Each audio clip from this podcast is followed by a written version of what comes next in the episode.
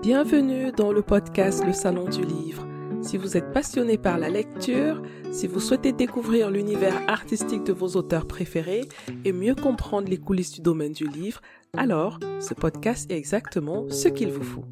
Je suis Assel Nadal, entrepreneur littéraire, et j'aide les auteurs indépendants à mieux comprendre l'auto-édition, à construire une stratégie digitale simple et efficace pour publier et promouvoir leurs livres. Tous les vendredis, retrouvez-moi pour accueillir un acteur du secteur du livre. Choisissez votre place dans le salon du livre et installez-vous bien. C'est parti pour un nouvel épisode.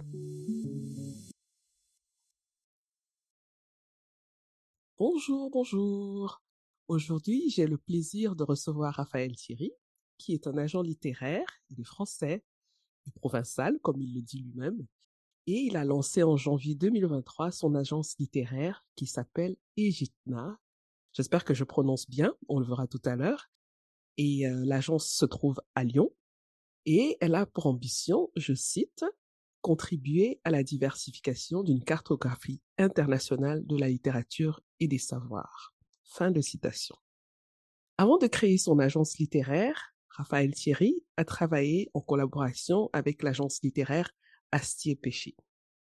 Il est également docteur en littérature comparée, chercheur et enseignant spécialisé dans les littératures et les marchés du livre en Afrique. Actuellement, il enseigne dans plusieurs universités, dont l'université Louis Lumière de Lyon et l'université Paris 13 et dans différentes masterclass. En 2011, Raphaël Thierry crée le portail Edit Africa, un site dédié à l'actualité, à la recherche et à l'analyse des marchés du livre en Afrique. Il a également créé le podcast Edit Africa Sessions en 2019 qui sera bientôt relancé en lien avec les activités de son agence littéraire Egitna. Je suis très heureuse de le recevoir et de discuter avec lui aujourd'hui pour en apprendre davantage sur son parcours, ses projets et surtout son métier d'agent littéraire. Restez à l'écoute pour en savoir plus. Bonjour Thierry. Bonjour Assel. Bonjour, merci pour cette euh, présentation. Qu'est-ce que c'est riche? Ben, C'est la tienne, hein. je n'ai rien inventé, je n'ai rien ajouté. Je crois même que j'ai dû enlever quelques qualifications en plus. Donc, tu vois que c'est toi, en fait, c'est ton parcours qui est très, très, très régi. Il est vraiment impressionnant. Merci d'avoir accepté mon invitation pour ce podcast. Je te remercie de m'accueillir et de m'inviter. C'est un plaisir. On se connaît depuis un bon bout déjà, mais on n'a jamais vraiment eu l'occasion d'échanger en profondeur hein, sur tout ce qui est littérature, alors qu'on a travaillé sur quelques projets ensemble, avec beaucoup de plaisir d'ailleurs. Donc, euh, c'est toujours un plaisir de travailler avec toi. Pour commencer, est-ce qu'il manque quelque chose dans ce que je viens de dire de toi, dans cette présentation? J'ai oublié quelque chose d'important ou pas? Non, je ne crois pas. Euh, et puis, euh, je suis très touché que tu aies commencé en, disant que j'étais provençal. Et ça, pour moi, bah, c'est quelque chose qui touche euh, vraiment à ma sensibilité. Là, tu pouvais pas mieux commencer. C'est la première fois qu'on commence comme ça en parlant de moi. C'est toujours très émouvant d'être présenté par bah, quelqu'un dont on apprécie énormément le travail. Alors là, en plus, tu as c'est, euh, tu pouvais pas être euh, plus au top là. Ça me rassure. Alors, dis-moi, qu'est-ce qui te touche tant dans la provincialité, si je peux dire ça comme ça? En fait, c'est justement, on va aussi en parler, mais c'est ces questions des, des identités, qu'est-ce qui nous définissent, à quoi on se raccroche? Tu vis en Allemagne, et en Allemagne, il y a cette question du Heimat, qui est un concept qui n'existe pas vraiment en français, mais qui est un peu le lieu d'où on est, d'où on se sent. Et j'ai grandi en Provence, donc pas en province, mais en Provence, je précise euh, pour ceux qui nous écoutent.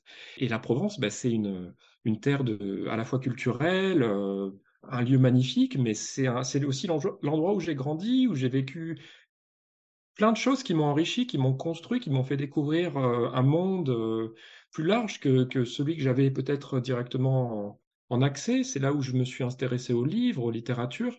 C'est là où j'ai découvert des auteurs, c'est là où j'ai commencé à lire des auteurs de différents continents, et finalement, ben, la Provence, euh, c'est là, c'est ce qui, ce qui a fait de moi aujourd'hui ce que je suis, et c'est un point de départ. Et donc pour moi, ben, entendre la Provence dès le, début, c'est important parce que est-ce que je suis français, est-ce que je suis provençal, est-ce que je suis, euh, est-ce que je suis agent littéraire, est-ce que je suis euh, enseignant, est-ce que je, c'est cette question, qu'est-ce qu'on est en fait, ben, ce qui nous construit, c'est cette diversité de tout ce qui nous, assemble et nous, nous fabrique. Donc c'est voilà. Tout à fait. Mais comment tu pars de la Provence? Vers la littérature africaine Comment on est provincial et puis on s'intéresse à la littérature africaine? Tout à fait. Ben, déjà, ce que je pourrais dire, c'est que j'ai eu la, belle, la, belle, chance de faire mes études euh, à Aix-en-Provence, euh, en tout cas ma licence, mon master, un moment clé qui était ce moment charnière du milieu des années 2000 où il y a eu beaucoup de réflexions autour des littératures francophones. Et comme je faisais des études en lettres modernes, dans des cursus qui s'intéressaient aux littératures francophones, on a reçu cette publication du manifeste pour une littérature monde en français comme un objet d'étude, un objet de cours, à un moment où on était vraiment plongé dans cette réflexion. Et comme en parallèle, ben, je m'intéressais au monde du livre au sens large, dans cadre aussi de ce cursus, ben, ça m'a connecté avec tous ces, angles, y compris les angles morts de la littérature, et, et comment les littératures nous arrivent, comment on les perçoit, et puis euh, ben, tu as dit cette grande expression littérature africaine, qu'est-ce qu'elle signifie, comment elle fait sens, et puis quand on vit en Provence, ben, on, est évidemment euh, très orienté vers un monde méditerranéen qui nous ouvre euh, évidemment vers une dimension des Suds plus large, et puis ensuite dès qu'on commence à creuser les corpus, on découvre des auteurs de différents continents qui sont passés en Provence. Euh, on découvre euh, bah, des, œuvres clés. Euh, on lit Sam Ben Ousmane, qui base une partie de son œuvre à Marseille. et puis, ben, d'un coup, on se pose un certain nombre de questions. Puis le fil des rencontres, c'est des lieux carrefour. La Provence est, un, une porte d'entrée. Marseille est non loin d'Aix-en-Provence. Et un jour, j'y suis, j'ai la chance d'écouter une, une, rencontre. Il y a un éditeur camerounais, Joseph Oumtim, et un, un, écrivain, mais un écrivain extrêmement talentueux, qui était publié par, par Gallimard à, l'époque, Libar Fofana, qui était invité pour parler dans une association qui s'appelait euh, à Marseille, et puis qui parlait de leurs travaux d'éditeurs et d'auteurs, et je découvre un monde littéraire guinéen, un monde littéraire et éditorial camerounais, et là je me dis, bah, mes géographies du livre, mes géographies littéraires, elles sont, elles sont encore petites, là, j'ai des choses à découvrir, et voilà, mais je crois que c'est un peu un point de départ et j'essaye toujours de me dire que je suis ancré quelque part et à partir de ce quelque part, ben, j'essaye de rebondir et, d'élargir mon regard et, de me dire que ben, on n'arrête jamais d'être curieux en fait. Tout à fait. Et tu te retrouves même au Cameroun finalement. Ah mais oui, mais grâce à justement Joseph Oumtim dont on parlait déjà, qui était à l'époque le fondateur des éditions Interlignes, qui a ensuite euh, euh, été euh, un des cofondateurs des éditions Ifriqiya, dont on a beaucoup parlé je pense. Et Joseph m'a dit, tu t'intéresses aux livres, tu t'intéresses aux littératures, tu me parles d'éditions euh, au Cameroun, en Afrique, tu as envie d'en savoir plus, bah viens, viens seulement. Parce que qu'est-ce que j'en savais? Je n'en savais rien. Et puis je parlais de manière très globale, je parlais de l'Afrique, je parlais euh, l'édition en Afrique. J'avais cette vision très très réduite euh, finalement. Et... avec une certaine distance aussi, parce que tu ne connaissais pas le terrain. Mais totalement naïf. Euh. Le hasard des rencontres euh, aussi me fait faire un stage aux éditions Actes Sud, dans lequel il y a un auteur qui a été publié récemment, Guillaume Letouze, qui a été invité au Cameroun pour une tournée. On me met en contact avec Guillaume Letouze qui me dit bah, voilà le contact du Centre culturel français à Yaoundé. De là, de fil en aiguille, je suis mis en contact avec la médiathécaire et responsable du livre, Nadine Manchot, qui me dit bah, venez donc, on pouvait faire un stage. Et puis bah, je me retrouve à, faire un stage et à étudier bah, le marché du livre camerounais, à le découvrir et, à me dire en fait, j'étais parti d'une idée. très simpliste et voilà un monde d'une complexité, d'une histoire, d'une diversité, une multitude et puis tellement de d'individualité, de personnes qui ont leur manière d'exprimer cette mosaïque que, représente le Cameroun. Euh, Là, on est en quelle année déjà? On était en 2008. On était en 2008. J'ai passé un peu, un peu moins d'un an en tout au Cameroun, rencontré beaucoup d'auteurs, beaucoup d'éditeurs, euh, et j'en suis parti en me disant bon bah finalement je connais toujours rien du Cameroun. Mais j'ai eu la chance de me balader euh, dans différentes régions, notamment dans le Cameroun anglophone. Hein. Et c'est vrai que ça m'a permis aussi de me confronter à d'autres dimensions euh, socio-historiques. Euh, ça m'a ouvert à, d'autres mondes, d'autres mondes éditoriaux. Et, puis ces espaces aussi de, porosité, avec notamment bah, le Nigeria, comment des œuvres, des auteurs circulent. Et je pense que depuis, j'essaie tout le temps de me dire que chaque espace réserve son opportunité d'ouverture vers plein d'autres opportunités. Et euh, puis ça m'a rendu, je pense, euh, humble parce que ben, je me suis dit, enfin, que clairement, euh, je n'arrêterai jamais de, de, rien savoir et, puis de découvrir des nouveaux auteurs. Et puis j'ai rencontré des auteurs qui ont ensuite explosé, connu des carrières, heu, immenses, heu, j'ai rencontré des auteurs, heu, déjà très grands, heu, sur place et qui continuent toujours leur très beau chemin, Mmh je pense à Patrice Ganang, à Gaston Poleffa. Et parmi les les auteurs, contemporains, hein, quels sont ceux qui, te marquent, te touchent le plus actuellement? Si on parle du Cameroun ou on parle plus largement, oh, du Cameroun et et même de l'Afrique en général, hein. Bon, c'est vrai que ça fait beaucoup, mais Mon point de vue subjectif de lecteur, heu, qui a eu des, hem, des œuvres qui lui sont passées entre les mains, heu, récemment, qui a aimé ces œuvres, je pense que je suis pas une exception en disant que j'ai été, bousculé, bouleversé par l'œuvre de Bougar Sarr, que j'avais découvert à travers Terre Sainte, bah, qui m'a complètement, confondu avec sa plus secrète mémoire des hommes, donc très récemment. Mais si on parle du Cameroun, j'ai évoqué Patrice Ganang, je pense qu'un des livres qui m'a le plus touché de Patrice Ganang et je trouve que c'est pas celui dont on parle le plus, c'est Mon Plaisant, heu, qui est un roman qui qui retrace le parcours d'Ibrahim Djoya, le sultan Bamoun. Et à travers ça, beh, on découvre l'invention d'un monde, l'invention d'une écriture et et on se situe dans cette époque coloniale avec ses bouleversements d'une colonisation à l'autre et comment, beh, une histoire contrariée aussi, heu, c'est un roman qui est très touchant et à travers la à la fois la dignité d'un grand homme, heu, sa profondeur, heu, philosophique, sa profondeur intellectuelle et puis on découvre une histoire, heu, beh, qui nous touche, qui nous confronte et puis moi, bah, avec mes origines françaises évidemment, bah, c'est ça me renvoie aussi à ma propre histoire et bah, ça c'est c'est un un roman qui confronte en fait les les imaginaires et donc ça, c'est un texte qui m'a beaucoup touché, beaucoup touché. Et comment tu gères justement cette origine française? Quand tu es confronté aux reproches que les Africains, notamment francophones, pourraient faire à la politique française? On le retrouve très souvent, hein, dans la fiction, dans les romans et tout. Toi, en tant que Français, comment tu gères cette, heu, complexité? Bah, j'ai envie de dire qu'elle est nécessaire. On peut pas échapper à l'histoire. Au contraire, je pense qu'on ne doit pas y échapper, on doit même la la comprendre et mieux je parlais d'angle mort tout à l'heure et essayer d'en explorer toutes les facettes. La relation entre, heu, la France et heu, les anciens pays qu'elle a pu coloniser est bourrée de complexité, bourrée d'ambiguïté, bourrée de choses qui ne sont pas encore soldées. Forcément, heu, j'appartiens à une génération qui est à une certaine distance historique de ce passé colonial, mais par contre le passé colonial, il est présent aussi, heu, et on ne cesse de le revisiter, heu. Je trouve que le l'espace français est en train de mieux percevoir les dimensions qu'on appelle post-coloniales. Comment on est influencé aujourd'hui, notre temps présent est influencé par cette histoire. Comment nos imaginaires, nos réflexions, nos regards sur nous-mêmes et hem, bah, aujourd'hui, une manière de me confronter à cette histoire, c'est de proposer des enseignements à l'université de Lyon, notamment en littérature post-coloniale, heu, des thématiques, heu, larges, que je lance aux étudiants et et le but, c'est d'aller, heu, creuser en fait dans dans ces rencontres, parce que c'est des lieux de rencontre, cette histoire, des lieux de confrontation, des lieux de violence. C'est la fabrique de hiérarchies qui ont brisé aussi des sociétés, qui ont remis en question des identités. Je parlais de dignité tout à l'heure et de l'histoire contrariée d'Ibrahim Djoya.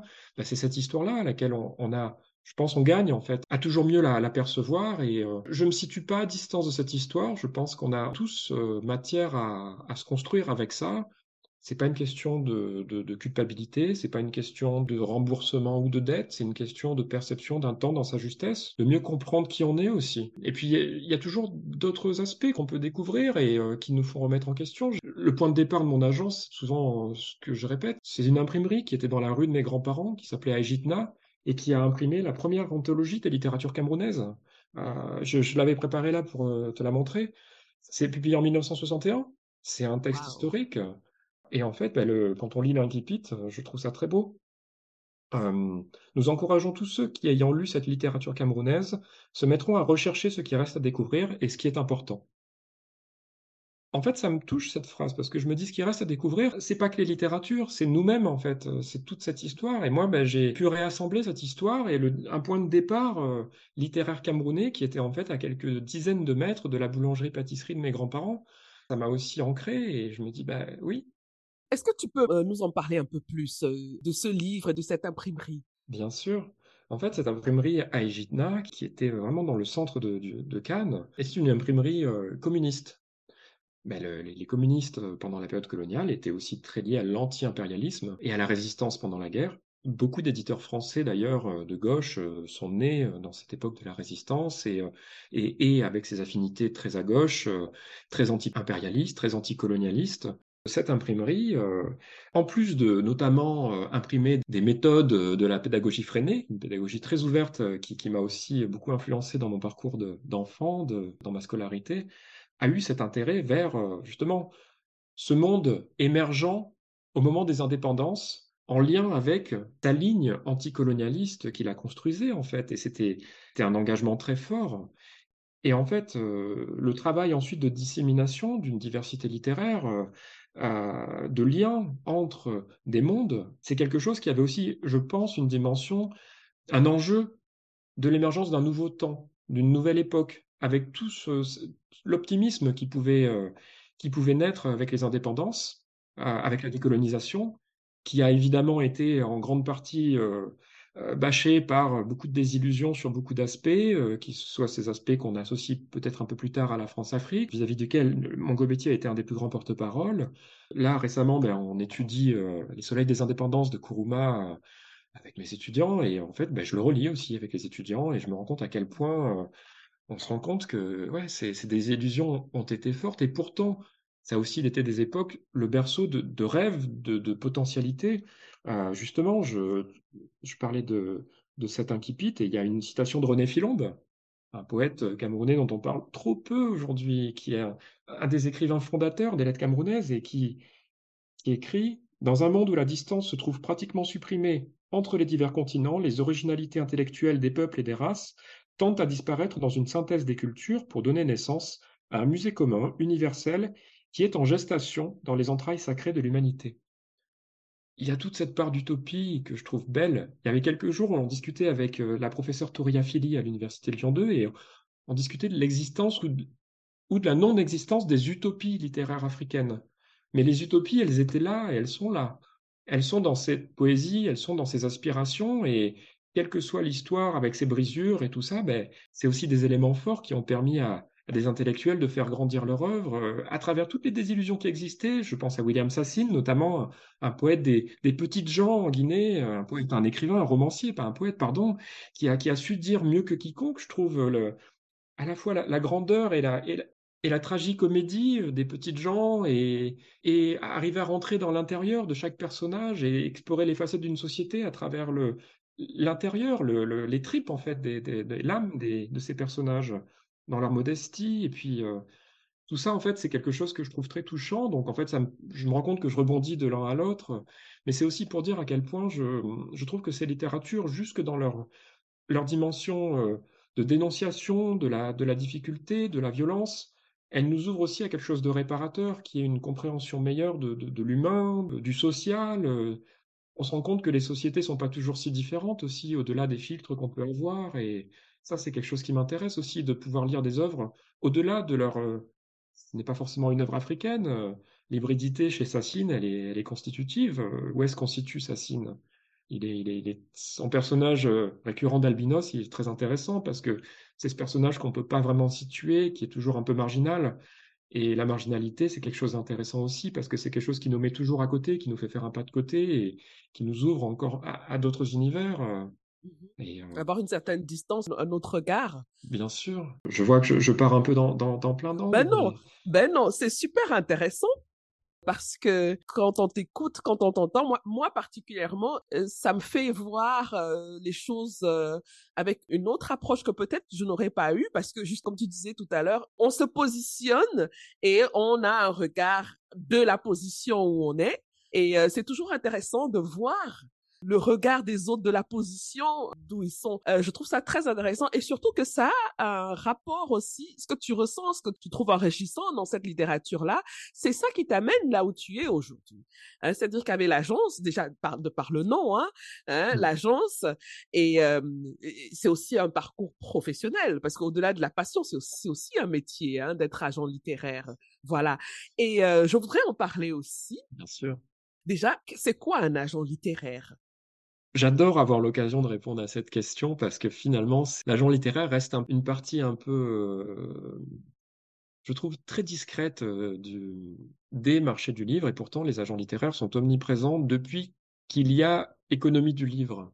En montant l'agence, euh, j'ai creusé un peu dans cette histoire pour essayer de mieux comprendre d'où ça venait. Le premier agent littéraire, il était français, on l'oublie. Il s'appelait Émile Ocante et c'était le secrétaire particulier de Georges Sand. Je ne m'y serais pas attendu parce qu'en général, quand on parle d'agent littéraire, on pense au, monde anglo-saxon. Hein Mais justement, justement, et c'est ça qui m'a intéressé. Pourquoi on l'a oublié, cet Émile Ocante? Ben, Émile Ocante, il est parti à Paris pour monter son agence générale de littérature à la demande de Georges Sand pour mieux défendre les droits euh, et, ses, intérêts auprès de ses éditeurs, notamment Calman Levy. Et euh, ben, en fait, c'était aussi quelqu'un qui était très engagé socialement, euh, très socialiste, euh, et qui s'est ben, qui s'est confronté à Napoléon III, qui a dû s'exiler, qui a donc très vite fait faillite. Son agence littéraire a très vite disparu. Et ensuite, il a pu se refaire. Il a été embauché dans des maisons d'édition et Calman Levy. Donc, il a fait un petit un petit cercle finalement, et il est devenu éditeur. Il a monté une revue, il a fait beaucoup de choses euh, assez, assez incroyables, mais on l'a un peu oublié en tant qu'agent littéraire euh, pour une peut-être une raison simple, c'est qu'il son aventure a commencé au même moment où ben, les grandes dynasties d'éditeurs français étaient en train d'éclore. Euh, les grands éditeurs, je pense à Juliette Zell qui allait faire de Jules Verne ce qu'il était, mais bon, ben, achète quoi, simplement, Louis achète, qui allait monter ses bibliothèques de gare qui étaient des librairies, qui allait monter des, quasiment fabriquer la littérature populaire. Euh, et puis tout ça allait suivre bah, les, réformes de l'enseignement populaire en France et euh, bah, les éditeurs vont euh, devenir de plus en plus forts et de plus en plus accompagner l'essor des grandes figures d'auteurs, notamment bah, les grands auteurs de la littérature sociale française, Balzac, Zola, Dumas. Et en fait, la figure de l'auteur va être complètement confondue avec l'essor de l'édition. C'est presque un binôme qui va être très fort en France et puis, il y a aussi ce romantisme un peu littéraire français qui va, quelque part, extraire la dimension marché de cette figure de l'auteur un peu tutélaire. C'est très particulier hein, en France. Hein. C'est très C'est un truc étonnant. Et, l'éditeur, va, je pense, l'éditeur français a été un maître d'œuvre de ça, de cette mise en scène de l'auteur. Et quand on regarde du côté anglo-saxon, la première agence littéraire, elle, apparaît, c'est l'agence Watt, qui, qui, apparaît à la fin des années 1870, elle, elle accompagne les réformes du droit d'auteur euh, à Londres, euh, la création de nombreuses maisons d'édition, et en fait, ça va de pair. Donc, quelque part, euh, l'agent littéraire a été totalement intégré dans l'économie du livre anglo-saxonne. Un vrai acteur, hein Tout à fait. Et du côté français, en fait, il y a un peu ce va-et-vient intéressant où les auteurs, par moments, essayent de récupérer un peu de la force. Il y a les prix littéraires. On oublie que les prix littéraires français, le Goncourt notamment, ont été créés par des auteurs initialement. Et leur but était de reprendre un peu plus de poids et bon, ben, les éditeurs, ils ont très vite compris qu'il y avait aussi euh, matière à, être encore plus fort. Ils ont mis leurs auteurs dans les jurys, et puis bon, ben voilà. Et c'est une, chouette histoire parce que les, éditeurs sont admirables dans leur capacité à maîtriser leur environnement. Mais ensuite, ben, la, la, question des agents littéraires, elle s'est posée en France différemment. Et je dis en France parce que ça va nous faire rebondir vers le monde francophone ensuite. La première agence littéraire qui s'est implantée en France, c'était en fait l'agence Bradley, qui était une agence américaine, c'était un couple, qui vont avoir un travail un peu différent de ce que voulait faire Émile Ocante. Eux, leur travail, ça va être d'abord de faciliter la circulation des droits des éditeurs français vers les éditeurs anglo-saxons et vice-versa, de faire venir des grands auteurs euh, américains, euh, britanniques, euh, vers la traduction française. Donc quand on regarde Dos Passos, Steinbeck, tous ces auteurs ont été traduits à cette même période. Donc à ce moment-là, il n'y a pas de circulation en interne entre les auteurs français et les éditeurs français. Disons que cette agence va fabriquer euh, une nouvelle circulation internationale des littératures. Et c'est là que des auteurs comme Camus, euh, comme Sartre vont être traduits euh, vers l'anglais. Et ça va être une grande explosion des, littératures françaises et qui vont aussi s'imposer dans les années 1920-1930 autour ben, des grandes collections. On oublie que la collection La Pléiade a été créée comme une maison d'édition à cette période, avant d'être englobé par les éditions Gallimard. Gallimard, bah, aujourd'hui, c'est la maison d'édition aux 40 prix Nobel, je crois, si je ne me trompe pas. Mais Gallimard s'est construite aussi à cette période dans sa, dimension internationale. Et quelque part, bah, ce monde-là, il était aussi un monde colonial. Et on oublie, le monde colonial, c'était pas un monde où euh, les littératures circulaient de la même manière à travers l'espace euh, colonial. Euh, c'était l'époque des littératures exotiques, des littératures coloniales. Et puis entre les lignes, c'était l'époque de, nouvelles euh, positions. C'était euh, bah, des, revues, c'était des rencontres, c'était les sœurs Nardal qui, créaient des salons littéraires, qui permettaient à des écrivains afro-américains de se rencontrer. C'était la revue Légitime Défense, la revue Tropique de, Suzanne et Aimé Césaire. Et tout ça allait aussi fabriquer des lieux de rencontre qui allait à un moment faciliter l'émergence de nouveaux mouvements, je pense au mouvement de la négritude, jusqu'à la création de la revue Présence africaine, jusqu'aux éditions Présence africaine, et ensuite, à un moment de la décolonisation, ben, un nouvel essor de, collections, de, de, diversité littéraire. Mais finalement, les agents littéraires sont restés un peu en marge de ces mouvements-là. Euh, c'est ce qu'on peut remarquer. Et euh, il y aurait tellement de choses à dire sur la circulation de ces œuvres euh, issues de ces mouvements-là et, comment elles se sont à un moment connectées autrement avec l'implantation des, agents littéraires dans l'espace littéraire français ou francophone. Mais c'est une aventure qui dure encore aujourd'hui puisque euh, les agences littéraires aujourd'hui, pour l'espace francophone, sont essentiellement basées en France, majoritairement en tout cas, et la plupart d'entre elles se sont créées entre les années allez, euh, début des années 90 récent, hein. et mmh jusqu'à aujourd'hui, donc c'est une petite trentaine d'années. Voilà. Et, euh, et, on ne cesse de, de, découvrir en fait des, des, nouveaux agents. Moi, je m'inscris dans cette toute nouvelle génération d'agents littéraires. Je me sens aussi très humble vis-à-vis -vis de cette histoire que je découvre toujours plus vaste, et avec beaucoup de respect pour tous mes aînés qui ont pavé le chemin et qui se sont confrontés à un monde qui n'avait pas l'habitude de ces agents littéraires nouvelle génération, des agents français ou francophones qui essayent de, de trouver des nouvelles dynamiques, de travailler avec des éditeurs qui ne sont pas que en France. Et là, il y a tellement, tellement de choses intéressantes à, à travailler en tant qu'agent. Et ensuite, bah, pour rebondir à, sur ta question, bah, qu'est-ce que fait un agent littéraire? Un jeune agent littéraire, il accompagne des auteurs pour la circulation de leurs droits, donc de leurs droits en langue originale et en traduction. Qu'est-ce que ça veut dire concrètement? Pour un auteur qui ne s'y connaît pas du tout dans tout ce qui est technicité euh, dans l'édition, dans le domaine du livre Comment est-ce qu'on peut lui expliquer le travail euh, de manière très simple, hein, le, travail d'un agent littéraire. Parce que peut-être qu'il y en a qui ne vont même pas vers les agents littéraires parce qu'ils ne savent pas à quoi ça peut leur servir. J'ai envie de dire qu'un agent littéraire, c'est d'abord quelqu'un qui écrit les contrats. ce qui n'est pas la partie la plus marrante du boulot, j'ai envie de dire, et en même temps, elle, est super intéressante parce que euh, à l'intérieur des contrats, il y a tout. Un contrat, il régit la vie d'un livre et l'avenir d'un livre. Et s'il est bien fait, il peut permettre à un éditeur et un auteur de s'épanouir dans leur relation. Et euh, je suis pas en train d'être romantique hein, sur le contrat. C'est juste pour dire qu'un agent littéraire, il est garant de la bonne tenue des contrats, en travaillant avec notamment les chargés de droit dans les maisons d'édition ou les éditeurs au sens large, et en permettant aux auteurs de mieux comprendre ce qui est à l'intérieur de, de, leur contrat. Et j'ai tendance à penser qu'un auteur qui comprend bien ses contrats sera plus à l'aise dans son travail d'auteur, justement. En fait, ça exclut les zones de flou.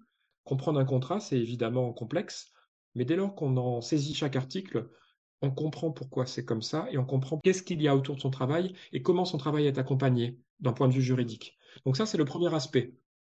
Ensuite, l'agent, ben, il, accompagne l'auteur dans les prospections. C'est-à-dire que concrètement, l'auteur confie les droits d'une œuvre euh, qui n'est pas publiée dans telle langue parce qu'il en détient les droits à l'agent, et l'agent va se charger de lui trouver des éditeurs, va lui proposer des éditeurs. Si un éditeur s'intéresse au manuscrit qui est proposé, Ensuite, bah, c'est ce, cette discussion qui va se tisser entre l'agent, entre l'auteur et l'éditeur pour arriver à, bah, construire la, future collaboration.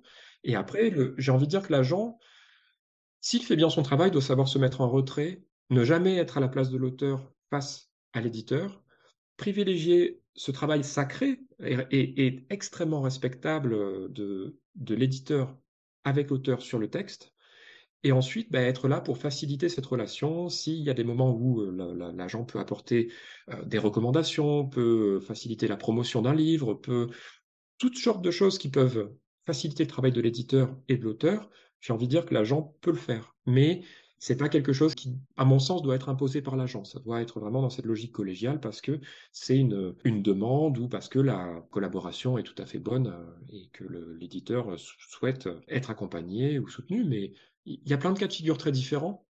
Alors, qui est ton client? Qui est le client de l'agence Agitna? Est-ce que c'est l'auteur ou est-ce que c'est l'éditeur? Mmh. Parce que quand je t'écoute, je m'attendais pas à ce que tu parles de la mise en disponibilité pour l'éditeur. Dans ma tête, l'agent, c'est celui qui est vraiment euh, l'avocat de l'auteur, c'est lui qui voilà qui va se battre pour l'auteur. Je ne voyais pas la dimension de la relation avec l'éditeur.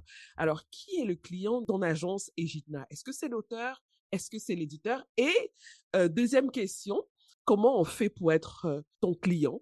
Comment tu sélectionnes tes clients? Parce que c'est aussi une question de sélection. En même temps, tu ne travailles pas avec tout le monde.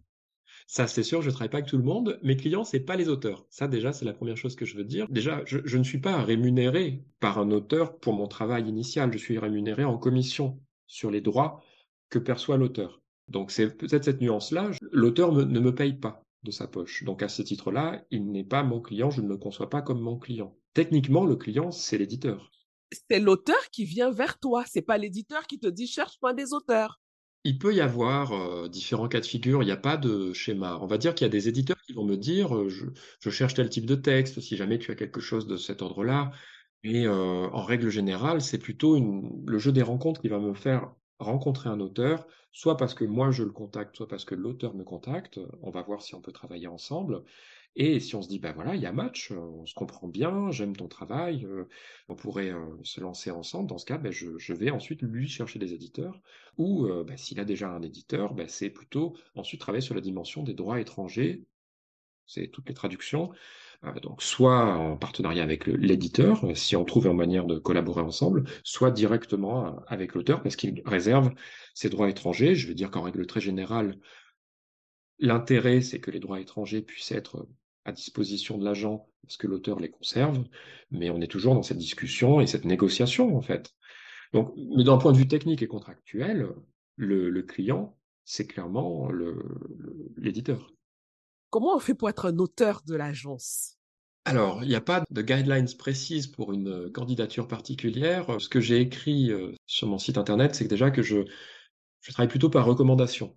il y a énormément de manuscrits, il y a énormément de gens qui écrivent, il y a beaucoup de gens talentueux, mais aussi il faut savoir euh, connaître ses limites. Et si je reçois 50 manuscrits par semaine, je vois pas comment je peux travailler, évaluer des textes. Donc j'ai tendance, au moins pour euh, cette période où je suis encore un jeune agent qui démarre, à me concentrer sur euh, des textes soit qui m'ont été amenés par une recommandation par un auteur avec qui je travaillais déjà, soit parce que c'est des auteurs bah, que j'apprécie, parce que je les ai lus en tant que lecteur, et qu'aujourd'hui je me dis bah, peut-être que les ayant lus en tant que lecteur, on pourrait faire un bout de chemin ensemble, euh, soit parce que bah, des auteurs euh, que je connaissais m'ont contacté, et puis bah, tiens, et puis voilà, c'est, en fait, il n'y a pas, je crois que là actuellement je représente 10 euh, auteurs, il n'y a pas un cas similaire sur la rencontre avec ces auteurs. Mais est-ce que tu as un genre littéraire particulier? Est-ce que tu es spécialisé dans un genre littéraire particulier? Davantage les romans et, la, et les, on va dire les essais, mais qu'est-ce que ça veut dire en fait Les romans et les essais, c'est tellement large.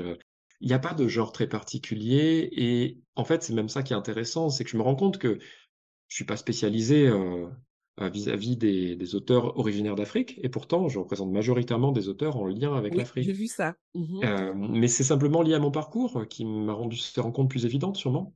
Je travaille vraiment à l'affinité, hein, c'est-à-dire que là, il y a des, auteurs qui m'ont présenté un roman, on a, on a décidé de faire un bout de chemin ensemble, euh, et puis ensuite, ben, voilà tel auteur qui me dit mais j'ai une biographie sous le coude, est-ce que ça t'intéresse? Et puis voilà que je découvre une biographie de Paul Azoumé, waouh! Et euh, ben, je découvre mieux Paul Azoumé parce que je le connais pas bien et que c'est quand même un grand fondateur.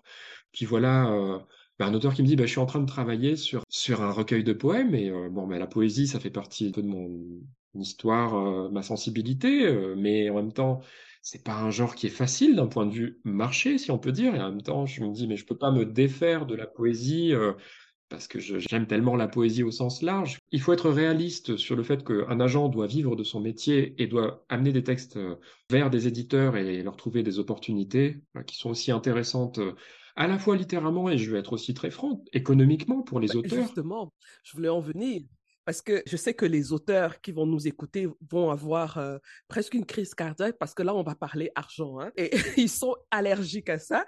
Et en même temps, ils veulent euh, être le best-seller de, du monde entier. Donc, je ne sais pas comment on réussit à ne pas parler argent et vouloir être best-seller en même temps. C'est compliqué. C'est compliqué, je suis d'accord. Alors, euh, comme tu l'as dit, c'est un travail, c'est un métier, tu dois pouvoir en vivre. Donc, il y a l'aspect commercial qui est très important. Comment tu fais la balance entre un bon texte et son attractivité commerciale? Parce qu'un bon texte n'est pas nécessairement quelque chose qui peut se vendre facilement. Hein. Non. Quand on connaît comment ce milieu fonctionne, il y, a des, il y a des livres qui se vendent par milliers qui sont pas les meilleurs. Hein. On est bien d'accord. Hein. Je suis tout à fait d'accord. Comment tu arrives à trouver le juste milieu? Il y a deux aspects. Le premier aspect, c'est qu'il y a une part de défi. C'est-à-dire que je, souhaite défendre des livres parce que je considère qu'ils sont de haute valeur littéraire et, à ce titre, ils sont légitimes pour trouver une place dans le marché de l'édition. Et donc de rencontrer des projets éditoriaux solides. Mais évidemment, ben, des littératures ambitieuses, euh, ben, comme tu le dis, c'est aussi des œuvres qui peuvent avoir des difficultés à trouver leurs lecteurs. Et en même temps, on a tout le temps des contre-exemples dans l'histoire. Euh. Aujourd'hui, on a une immense partie de la littérature euh, qui est une littérature populaire, mais on oublie que la littérature populaire, elle est aux racines de la littérature de langue française et de la littérature dans le monde entier. Les grandes euh, dynasties d'éditeurs, elles se sont créées à partir de la littérature populaire. Et les grands auteurs, euh, qu'est-ce que c'est la littérature populaire à un moment? C'est une littérature qui arrive à trouver une manière de toucher aussi des personnes qui n'iraient pas forcément vers euh, le livre ou la littérature, arriver à trouver un lecteur qui va pas forcément spontanément aller vers des œuvres qui ont une, dimension qui se revendique comme académique. Euh, euh, et, pourtant, euh, on oublie que la littérature populaire, elle a été lancée par des auteurs comme Balzac. Et Balzac, en termes de classicisme littéraire aujourd'hui, je pense qu'on est sur probablement une des plus grandes références. Et donc c'est aussi pour relativiser ces aspects-là, on a tout le temps des contre-exemples, et je trouve que là, on est dans un temps, c'est le deuxième aspect de ma réponse, on a tout le temps des choses qui nous font, qui nous détrompent. Bougarsar vient de nous montrer qu'on se trompait tous sur ce qui pouvait faire le succès d'une œuvre. Franchement, qui aurait pu penser que la plus secrète mémoire des hommes, vu l'ambition du livre, sa profondeur, sa richesse, sa complexité, il allait être vendu ce jour à 600 000 exemplaires? Qui aurait pu penser ça? Je précise que même ici en Allemagne, les critiques sont excellentes. Il se vend hyper bien ici, donc euh, vraiment, euh, ça, c'est un coup de maître. Donc, euh, à ce niveau-là, moi, je me dis, on doit à la fois rêver, mais aussi être réaliste sur le potentiel des littératures qui sont ambitieuses. Mais ça ne veut pas dire que il faut être pas être dans un élitisme. Je me rends compte que j'ai cette sensibilité vers des œuvres qui sont ambitieuses, qui sont profondes, qui vont toucher une part, qui vont aller creuser dans l'histoire, qui vont faire émerger des intertextualités, qui vont euh, toucher des références, qui vont croiser des mondes, des influences. Mais en même temps, la valeur d'une œuvre, c'est celle qui va aussi toucher des lecteurs. C'est celle qui va, qui va faire qu'un lecteur va. Pour moi, une grande œuvre, c'est celle qui va aller voir un lecteur qui n'aurait pas été vers ce livre spontanément. C'est ça une grande œuvre pour moi. Et je me dis qu'à ce niveau-là, bah, si on travaille bien en tant qu'agent, on arrive à, trouver des éditeurs qui seront à même de comprendre que tel auteur peut aller vers des lecteurs qui n'auront peut-être pas lu cet auteur. En tout cas, c'est ça que j'essaye de faire. Et donc, pour parler chiffres, ben, je me dis qu'un projet éditorial qui est solide, c'est forcément un projet éditorial qui peut permettre à une œuvre de réussir, y, compris économiquement. Après, tout dépend des seuils qu'on se fixe, des ambitions qu'on a vers une œuvre. Mais si on a trouvé quelqu'un qui croit en livre, je me dis qu'il n'y a pas de raison que ce livre puisse se planter si on le porte, si l'auteur est engagé et si le livre n'est pas abandonné dès la sortie. Après, il y a la question du marché qui intervient. Le marché français, pour parler de celui-là particulièrement, est étouffé par le rythme des sorties, des rentrées littéraires aujourd'hui. Il y a des livres qui vivent un mois, s'ils n'ont pas trouvé euh, leur, euh, leur, leur, prix littéraire, leur sélection, leur grand article dans la presse, c'est cuit. Mmh Mais parfois, il y a des deuxièmes vies qui apparaissent. Un livre qui était passé sous les écrans radars, d'un coup, il, il, repart parce que ben, il y a eu euh, une traduction. Il y a plein de, de, paramètres qui peuvent rentrer en jeu à ce, dans ce cas-là. Mmh. Et des fois, il y a des choses surprenantes. Moi, il n'y a pas longtemps, j'ai été ému au dernier point de la première traduction historique de Ngando, de, Paul Lomamichi Bamba, qui est paru aux Pays-Bas en néerlandais. C'est la première traduction de ce livre qui est paru en 1948, tout d'abord, en Belgique, et qui a été réédité par Présence africaine en 1982. Il a attendu, il a attendu son temps. Et ben maintenant, d'un coup, ben, c'est une œuvre qui va circuler, qui, peut être défendue vers d'autres langues et, et qui va revivre. Et je suis sûr que l'édition en français va revivre aussi l'édition qui est chez Présence africaine, qui était un peu oubliée, mais aujourd'hui, ben, c'est un, un livre qui va, qui va circuler à nouveau parce que c'est une pièce fondatrice des littératures du Congo-Kinshasa, mais c'est aussi une, littérature qui, c'est presque un réalisme magique avant l'heure, euh, ce que fait Paul Lomamichi Bamba, et c'est génial de le relire aujourd'hui avec d'autres prismes que ce qui a pu le, faire connaître cette œuvre à, l'origine, qui a eu un prix à la foire coloniale de Bruxelles, alors qu'il y a une portée anticoloniale dans ce livre. Faut le faire. Donc euh, c'est des choses que je trouve absolument géniales. Un autre contre-exemple que j'ai de tout ça, c'est Chinongwa de Lucy Mushita, que j'ai le plaisir d'accompagner. Ben, Lucy Mushita, elle est originaire du Zimbabwe. Elle vit entre Paris et Sydney à l'année. Son livre, il est paru en 2009 en Afrique du Sud. Il est passé un peu inaperçu. Elle a récupéré ses droits. Elle est venue en France, son histoire de vie est très, très intéressante. Elle a eu la, la chance de rencontrer, par le biais des rencontres d'écrivains ou autres, euh, Bernard Manier, qui, a, qui était directeur d'une collection littéraire euh, aux éditions Actes Sud. De là, elle a été traduite euh, en français. Chinongwa a eu pas mal de succès en France. Puis, à un moment, ben, le, le, livre s'est un peu essoufflé après quelques années. Et euh, c'est le moment où on a pu commencer à travailler ensemble. Et on s'est dit par quel bout on reprend le, les choses? Elle a d'autres mmh manuscrits, on, elle travaille là-dessus, elle a, elle a plein de choses en chemin. Mais on s'est dit, mais le, le, livre en anglais, il n'a pas existé suffisamment, donc on pourrait peut-être reprendre les choses à zéro. Tout à fait. Donc, on a été touché en éditeur au Zimbabwe, les éditions Weaver, qui est une, une maison d'édition historique euh, qui est basée à Harare, qui a réédité le texte. Parallèlement, une maison d'édition féministe qui s'appelle Mojaji Books l'a réédité en accompagnant l'édition euh, zimbabwéenne euh, en Afrique du Sud donc. De là, on a trouvé un éditeur euh, en Australie, à côté, pas très loin de, j'allais dire de Sydney, mais c'est pas Sydney, pardon, peut-être Canberra. Faudrait que je vérifie où il est basé. Et donc les éditions Spinif Express, qui est une maison d'édition féministe dans les plus glorieuses au monde, une maison d'édition engagée, indépendante. Et voilà Chinongwa qui, revit en anglais. Et, ben voilà Lucy Moshita qui est en train d'avoir un nouveau souffle. Et ça, pour moi, ben, c'est l'essence des choses. C'est ça qui me fascine dans le livre aussi. Hein.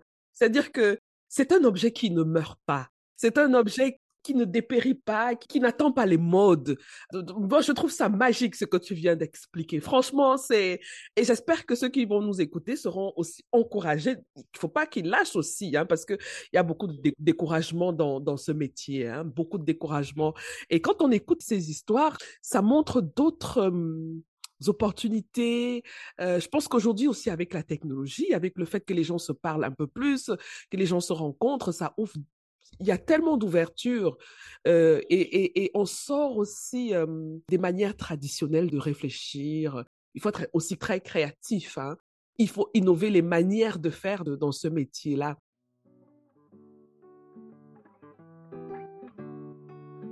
Vous avez toujours rêvé d'écrire votre propre livre, mais vous ne savez pas par où commencer pour le publier. Vous avez peur de vous lancer dans la publication et vous vous sentez perdu ou bloqué à certains moments j'ai créé une checklist gratuite pour vous aider à publier votre livre en auto-édition avec succès. Que vous soyez un écrivain débutant ou expérimenté, cette liste vous guidera tout au long du processus de publication. La checklist est totalement gratuite. Il vous suffit de cliquer sur le lien dans la description de cet épisode pour la télécharger immédiatement. Imaginez la fierté de voir votre nom sur la couverture d'un livre. C'est possible.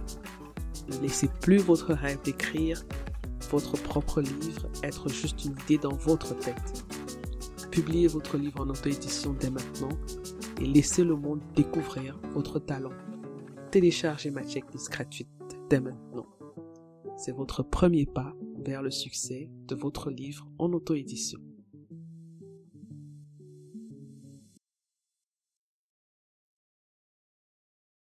Toi qui connais vraiment le domaine, dans le milieu francophone, quand on dit qu'une œuvre a marché, un livre a marché, qu'est-ce que ça signifie? Il a vendu à combien? C'est difficile à dire. Tout dépend des capacités de l'éditeur, tout dépend du moment. Il y a des moments où euh, des œuvres vont plus matcher avec, euh, avec une période et donc avoir un plus grand potentiel. J'ai envie de dire qu'il n'y a pas de seuil précis, mais que hum, tout dépend du premier tirage de l'éditeur. Est-ce que c'est un éditeur de taille modeste qui est prudent, qui se lance à 500 exemplaires et qui a un deuxième tirage qui est prêt très rapidement? Est-ce que 500 exemplaires, c'est le seuil de cette petite maison d'édition? Est-ce que c'est une maison d'édition qui a plus d'ampleur et euh, qui est prête à tirer tout de suite à 2000, 3000, 4000, 5000 exemplaires? Est-ce que c'est un très grand éditeur qui va tout de suite tirer 10 000 exemplaires? En fait, là, on en vient un moment à ce qui fera le succès du livre, c'est vraiment le projet éditorial initial et la compréhension de ce projet.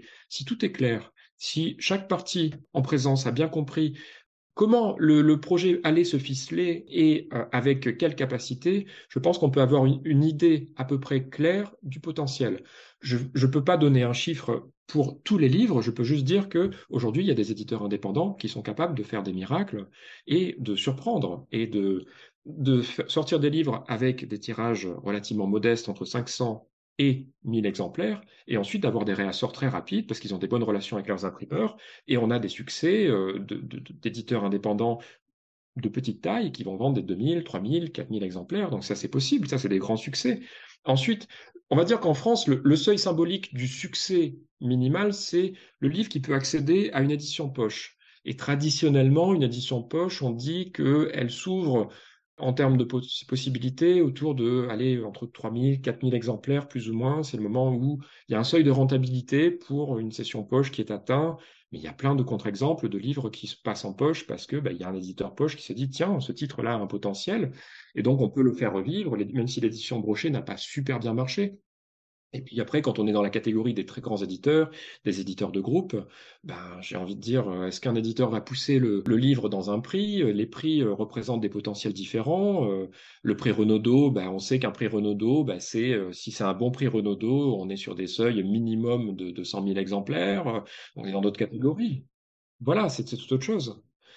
Est-ce que les prix sont prescripteurs? Il y a des prix qui ne sont pas si prescripteurs que ça. Il y en a d'autres qui le sont très fortement. Il y a des prix qui sont très spécialisés et pourtant ben, qui attirent euh, à chaque année des lecteurs parce que les lecteurs cherchent ça. Il y, a tout, il y a plein de cas de figure différents, donc donner des chiffres, c'est très difficile.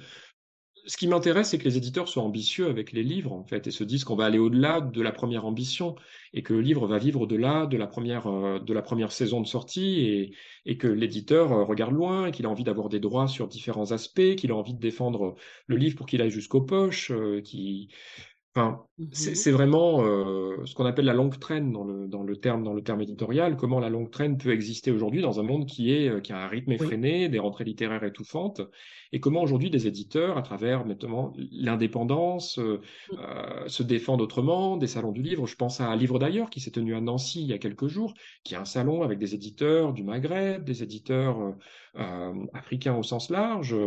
Euh, des éditeurs français aussi. Hein, euh, c'est un salon vachement intéressant. Euh.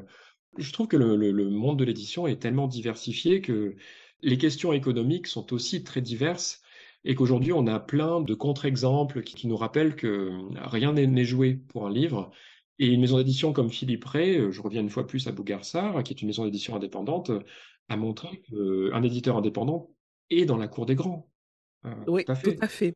Mais, tu sais, moi, je m'intéresse beaucoup à l'auto-édition. Hein, et euh, j'accompagne même certains auteurs euh, auto-édités. Et euh, naturellement, ceux qui démarrent ne comprennent pas le monde de l'édition, donc je dois faire beaucoup d'éducation. Je dois leur expliquer comment ça fonctionne parce qu'ils viennent avec de, de, de, de grands rêves. C'est normal, hein?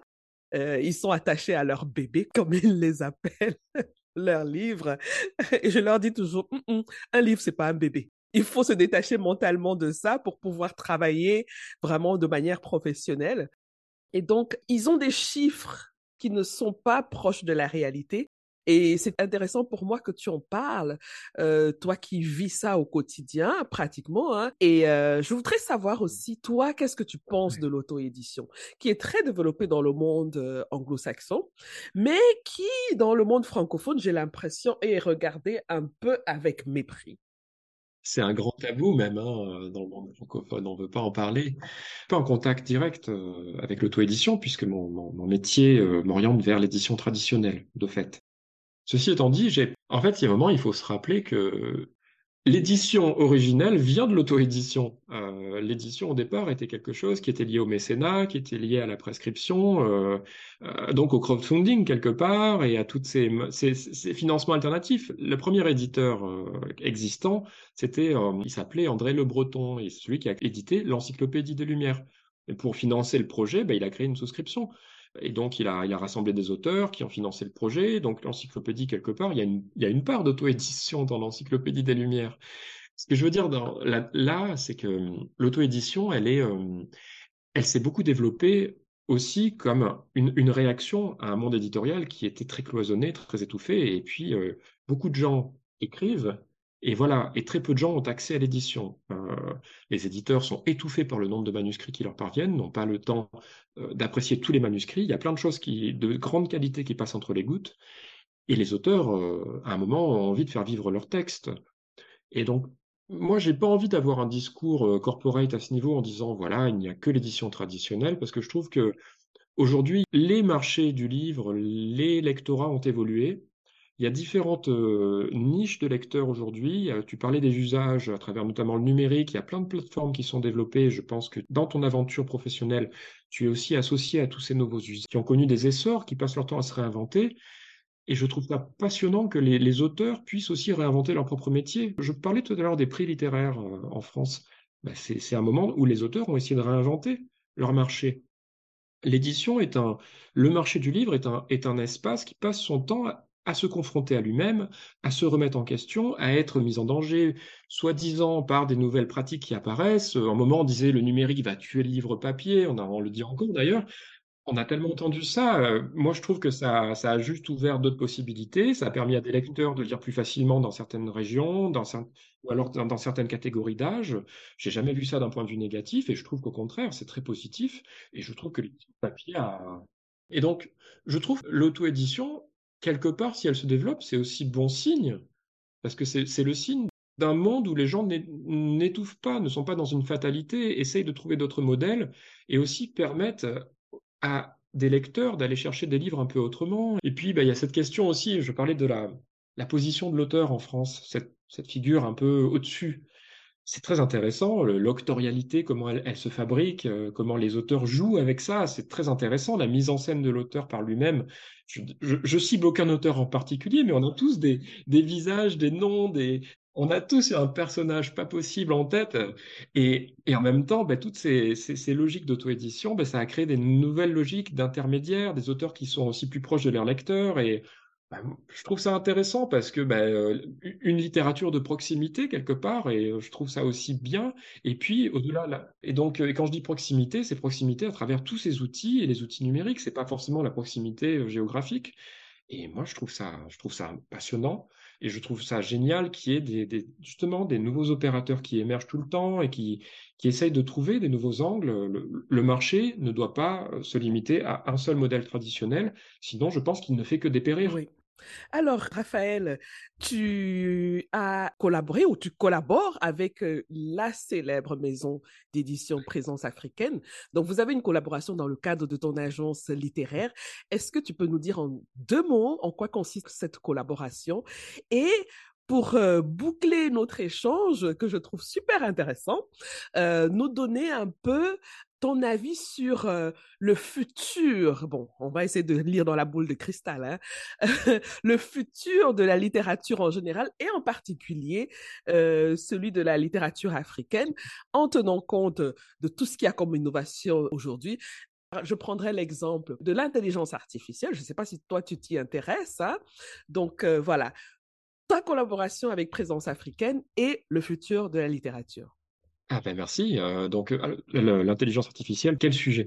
Ben, Concernant euh, présence africaine, déjà, professionnellement, c'est un challenge immense pour moi de collaborer avec eux, à représenter leurs droits étrangers en collaboration avec eux quand on voit l'immensité de leur catalogue depuis 1949. Mais j'ajoute même depuis 1947, puisqu'il s'agit aussi des textes qui sont dans la revue. Donc il y a la revue Présence africaine et il y a la maison d'édition Présence africaine. C'est gigantesque, c'est immense. Il y a tellement d'auteurs. Mongo Betty, Samban Ousmane, William Sassine, Cher Diop. Euh, enfin, je sais pas, c'est tellement immense. Euh, Alium Fantouré. Euh, en fait, j'ai presque l'impression à chaque jour de, découvrir un nouveau géant dans ce catalogue. Et euh, Ken Bougoul, euh, enfin, c'est c'est c'est éblouissant et vertigineux et en même temps il y a un tel patrimoine, il y a eu tellement de traductions de ces œuvres, euh, et aussi bah, certaines traductions aujourd'hui n'existent plus parce que les maisons d'édition n'existent plus, euh, parce que les droits sont revenus à Présence africaine. Donc il y a aussi une question de faire revivre ce patrimoine, et puis Présence africaine oui. est une maison d'édition qui vit, qui défend des auteurs. Je pense à Khalid Diamahi, par exemple, un auteur marocain qui est magistral, qui vient de publier son deuxième roman là il y a peu de temps. Donc, il s'agit aussi de, défendre les droits étrangers de présence africaine dans leurs contemporains. Euh, et donc, ma collaboration avec Présence africaine, elle est vraiment. Euh, J'essaye de prendre les choses euh, doucement parce que c'est tellement grand et vaste et pour moi c'est précieux de pouvoir collaborer avec l'équipe euh, à présence africaine, de discuter avec Suzanne Diop euh, très régulièrement, avec Marie Catier, euh, une sacrée équipe. J'aime énormément leur, leur, leur dimension familiale, à quel point ils sont attachés à leur patrimoine, à leur histoire et c'est cette petite librairie, cette petite maison d'édition dans la rue des écoles est tellement grande et on voit des archives je, montrais à mes étudiants il y a quelques jours euh, une vidéo, on, on, voit Malcolm X qui vient à Paris en 64, et bien qu'est-ce qu'il va faire? Il donne un interview, il le donne à la librairie Présence africaine. C'est tout un symbole. Hein? Et j'espère que les jeunes qui nous écoutent vont prendre le temps d'aller vraiment lire l'histoire autour de ce nom qu'est présence africaine. Hein? Parce qu'il y a beaucoup de gens, je trouve, aujourd'hui qui, qui pensent qu'il n'y a pas des choses qui ont été faites. Nous, on, on, on prend les choses en cours. Hein. On n'a rien inventé, on n'a rien créé. Euh, nos prédécesseurs ont fait un boulot extraordinaire. Oui. Quand mmh on voit ce qu'ont fondé Alioune Diop et Christiane Yandé Diop, on peut se dire à quel point euh, cette, ça, a un sens. Et je ne pense pas qu'il y ait d'équivalent dans le monde entier que Présence africaine. Mmh euh, depuis ce, mmh ce, grand congrès de 1956, où ils avaient rassemblé des auteurs du monde entier, et Présence africaine, quand ils fêtent leurs 70 ans, Volé Soyinka et Ngugi Wa font le déplacement. Quelle maison d'édition fait déplacer un prix Nobel pour son anniversaire comme ça? Mais parce que c'est présence africaine, parce que la, à la fois la charge symbolique, intellectuelle, culturelle est tellement grande, et, c'est un patrimoine universel. C'est c'est mmh pas présence africaine, c'est pas une question qui ne s'adresse qu'un un lecteur d'origine africaine, ça, ça, reste cette humanité. C'est ça qui est dans les racines, dans le dans l'essence, la moelle épinière de présence africaine qui nous touche tous aussi. Et quand on voit aussi euh, tous ces géants qui ont porté cette aventure au, au démarrage, mais c'était c'était des grands auteurs de tous les horizons. Et bon, moi, moi je me sens euh, très petit par rapport à tout ça. Et en même temps, pour moi, c'est une occasion, je me dis, bah, de c'est tellement stimulant de se dire voilà, j'ai cette chance de collaborer avec eux. Euh, je suis reconnaissant et je dois travailler au mieux pour que ces droits de ces grands auteurs, qu'ils soient contemporains ou plus anciens et classiques, soient respectés à la juste hauteur de ce que valent ces œuvres, qui sont de très très grande qualité. Donc ouais, non, présence africaine, c'est 25 bis rue des Écoles. je mettrai toutes les informations dans la description de l'épisode. Donc, le nom des auteurs, les liens, le nom de l'agence littéraire, le lien, le site internet, toutes les informations dont euh, les auditeurs auront besoin seront dans la description de l'épisode. Alors, le futur de la littérature africaine et en particulier avec euh, le sujet du moment qui est l'intelligence artificielle. Ah oui, l'intelligence artificielle, et est-ce que les auteurs seront remplacés par des algorithmes notamment? On voit des livres hein, qui commencent à être écrits euh, par des... Ben attends, ils sont déjà sur Amazon, hein ouais, Donc, on pourrait dire que ceci est inquiétant, et en même temps, moi j'aime bien l'idée que plus tous ces outils-là se développeront, plus à un moment on reviendra à l'artisanat de l'écriture, de la littérature, et du fait que la littérature, c'est bourré d'imperfections et c'est pour ça qu'on l'aime. Et au fond, même si des algorithmes peuvent aussi aujourd'hui intelligemment créer des imperfections qui sont commandées, j'ai tendance à dire que ce n'est pas une menace, c'est plutôt une invitation pour les lecteurs à un moment à aller chercher la voix des auteurs dans tout ce qu'elle peut avoir de, dans leur fragilité, dans leur diversité, dans leurs contradictions, dans leur richesse, toute cette dimension qui dépasse l'objet livre en fait. Tout un livre, c'est c'est tout ce qu'il y a autour aussi, c'est le paratexte, c'est c'est la vie qui. C'est un univers, je l'appelle l'univers artistique. Exactement. Donc tant que les intelligences artificielles ne sont pas encore capables de créer des rencontres littéraires avec un auteur euh, euh, fait de circuits imprimés, j'ai tendance à dire que je suis pas trop inquiet à ce sujet. Je trouve ça intéressant par contre en termes d'expérience de se dire qu'on vit un temps qui était écrit dans les livres et qui aujourd'hui commence à exister euh, de manière très concrète. Je trouve que ça peut peut-être apporter des nouveaux outils, peut-être même aux auteurs, qui sait, on verra. Je suis très intrigué par les notions de copyright à ce sujet, comment ça va intervenir dans l'écriture. Je pense que là, il y a aussi un, foyer d'expérimentation pour les auteurs. Il y a peu de temps aussi, on parle d'intelligence artificielle, mais euh, peu de temps, je me suis senti, euh, je, me suis dit, tiens, je, commence à avoir un petit coup de vieux, ça y est. Euh, un auteur me dit, on m'a invité pour faire une promotion de mon livre sur le le métaverse. Et là, je me suis dit, ça y est, je suis déjà dépassé. Et donc, euh, il y a effectivement, j'ai regardé, voilà, il y a des auteurs qui ont des avatars sur les métaverses, qui rencontrent leurs auteurs, leurs lecteurs, et il y a des rencontres. Donc, effectivement, il y a des nouvelles choses qui apparaissent. C'est euh, bon, on est, moi, je suis, je me sens très très largué, mais c'est intéressant. Et après, euh, moi, je, à mon niveau, je suis très intéressé par la, la, question justement artisanale de l'écriture et comment les auteurs travaillent encore leurs textes, parfois de manière bah, très traditionnel justement et, euh, et en même temps bah, il y a tous les nouveaux usages, les auteurs qui passent leur temps à échanger à travers euh, avec d'autres auteurs à travers les, WhatsApp. Et il y a des communautés de lecteurs et d'auteurs qui existent, euh, qui se, qui s'influencent, qui se partagent des, citations, qui se donnent des conseils, qui se font lire des passages de leurs textes en Genèse. Et je trouve qu'on vit un temps où ben, le, les notions d'intermédialité, elles sont aussi très, très présentes et euh, la circulation va très très vite et euh, des auteurs peuvent être en relation plus rapidement, même s'ils sont très éloignés. Du coup, je me dis, bah, finalement, c'est des opportunités pour aller vers la question que tu posais euh, liée aux littératures africaines, de décloisonner tout ça. Euh, Parce que bah, les, les littératures qu'on dit africaines ont été aussi euh, très souvent, euh, je trouve, c'est peut-être une appréciation qui est liée à des critiques universitaires ou à une sensibilité que je peux avoir, mais un peu enfermées dans des catégories euh, très généralisantes qui les mmh détachaient un peu d'autres catégories. Et finalement, on faisait des littératures africaines pour ne pas en faire des littératures mondes quelque part. Des littératures euh, qu'on pouvait regarder euh, dès lors que c'était des auteurs latino-américains. Ça, c'est de la grande littérature euh, mondiale. Par contre, bah, si c'est Kuruma, c'est pas de la grande littérature mondiale, c'est de la littérature africaine. Pourtant, Kuruma, il a mmh. écrit une grande comédie humaine. Euh, je vois pas ce qu'il a envie à des très grands auteurs. Je parle de Kuruma, mais euh, ouais, je parlais de Sassine, Saban Osman. Enfin, il y en a plein. Boubacar Boris Diop, c'est des géants qui écrivent des œuvres monumentale, c'était littérature africaine, je suis pas sûr. Puis bah, j'ai la chance de travailler avec, avec euh, Sami Chak, qui est l'auteur. Je passe mon temps à découvrir, découvrir, découvrir des, des choses grâce à lui. Qu'est-ce qui, c'est un, un, tel trésor de, de connaissances littéraires. Quand je l'écoute, que je bois ses paroles, je me dis mais c'est, enfin, ça serait lui faire insulte que, le, que de dire euh, on parle là de littérature africaine, on parle de littérature avec lui, et de, la littérature de qualité, la profondeur.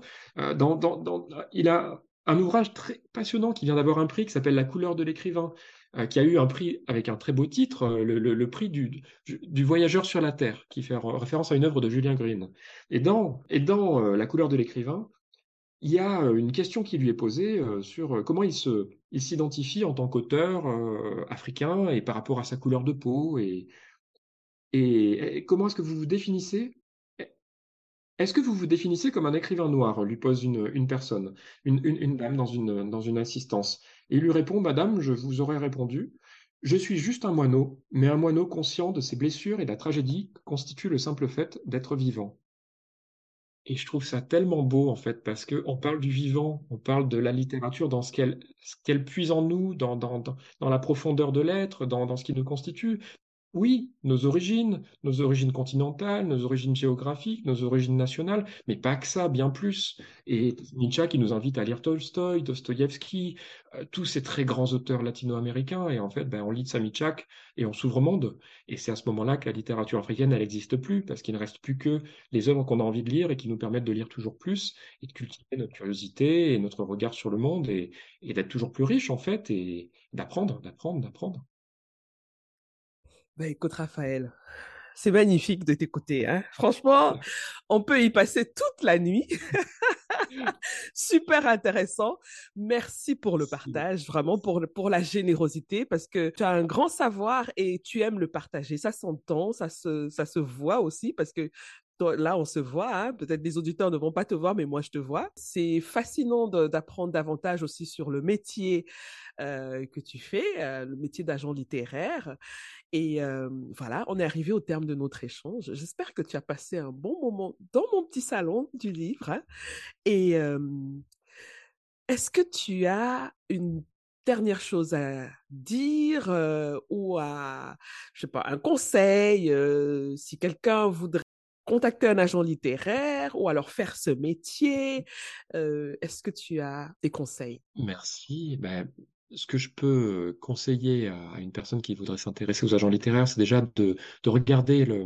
Aujourd'hui, il, y a, il y a une association, un syndicat des agents littéraires français. Mmh Donc, il peut déjà regarder euh, toutes ces agences, comment elles se présentent, comment elles se définissent, comment chaque agence a son identité. Donc, je pense que c'est intéressant aujourd'hui de, de regarder du côté des agents littéraires français francophones, mais aussi plus largement de découvrir les agents littéraires au sens large, parce que c'est un métier international et euh, il y a des milliers d'agents littéraires à travers le monde. Et c'est euh, c'est en fait découvrir comment les agents littéraires ont toujours été présents dans, dans, le, dans le monde littéraire et, comment ils sont à leur niveau, des opérateurs au même niveau que les autres, au même titre que les autres, et, ils participent à, à cet écosystème. Et j'ai envie de dire que les agents littéraires, leur existence est aussi le signe d'une industrie du livre, d'un marché, d'une vie littéraire qui, qui circule, qui, qui, qui, qui se renouvelle, euh, et, euh, et puis qui n'est jamais pessimiste, en fait, parce mmh que les, les, agents littéraires sont là pour défendre des livres et que les livres ne, ne finissent pas refusés par tous les éditeurs. C'est le métier de base des, des agents. Mmh et ensuite, bah, que les, les, les, éditeurs et les agences se trouvent au mieux, qu'ils se rencontrent et puis qu'ils puissent mener un bout de chemin ensemble et, et, le plus longtemps possible, euh, idéalement. Euh, donc voilà, donc c'est ce que je conseillerais simplement. Et après, bah, juste de regarder toujours avec euh, positivité le, et optimisme la littérature, parce que c'est un espace beau, généreux, riche, qui, qui, qui ne fait que avancer et, se développer. Tout n'a pas été écrit, tout n'a pas été dit, et c'est pas, c'est une aventure qui ne finira jamais. Ben, c'est vrai. Merci beaucoup, Raphaël. Merci pour tout, Assel. C'est un plaisir et puis ben, un honneur aussi de participer à, ton beau podcast. Merci. J'espère qu'on aura l'occasion de se revoir bientôt. Bientôt. Euh, oui, je, l'espère, moi aussi. à bientôt, Raphaël. Merci.